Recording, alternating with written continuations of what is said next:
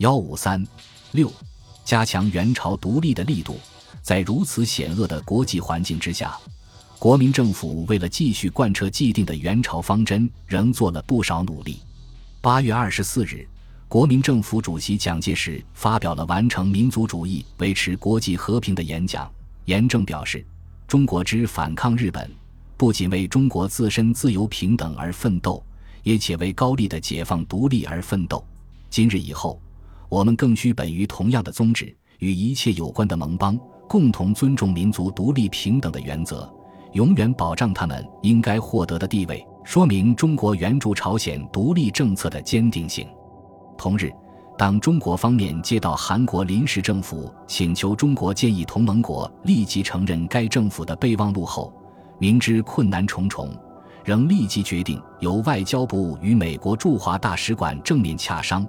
表明中国认为此时已为同盟国承认韩国临时政府的适当时机，为实现韩国临时政府这一愿望而做最后的努力。但是这个意见遭到美方拒绝。美国驻华大使馆在复照中称，美国政府对于韩国国外任何政治团体皆不拟绝对协助。美国政府还正式通知中国驻美大使魏道明，美国已和英国、苏联达成协议。原则上准备将韩国交由四强先行托管，四详细办法拟定后再与中国会商。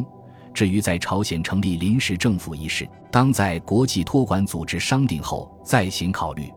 至于朝鲜临时政府，则坚持必须解散，其领导人员以个人身份归国。至此，争取国际社会承认韩国临时政府的一切希望全部破灭。国民政府当局只得推尔在美国政策许可的范围内，设法尽早将在中国的韩国临时政府人员送回国内，以便发挥他们自身在国内民众中的号召力，为战后朝鲜独立地位的实现而努力。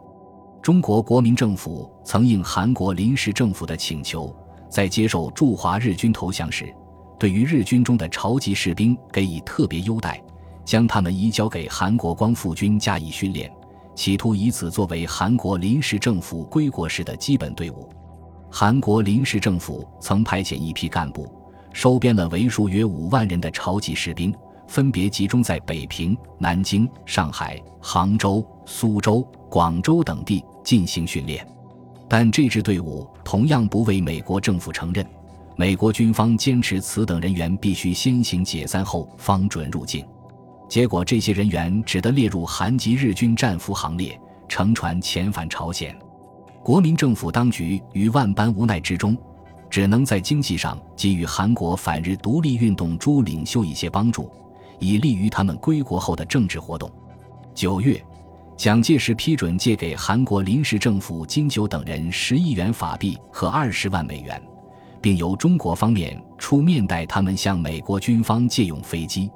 十一月十二日、十三日，在金九答应解散韩国临时政府后，美国军方派遣两架飞机运送金九一行到上海，并于二十三日返回朝鲜本土，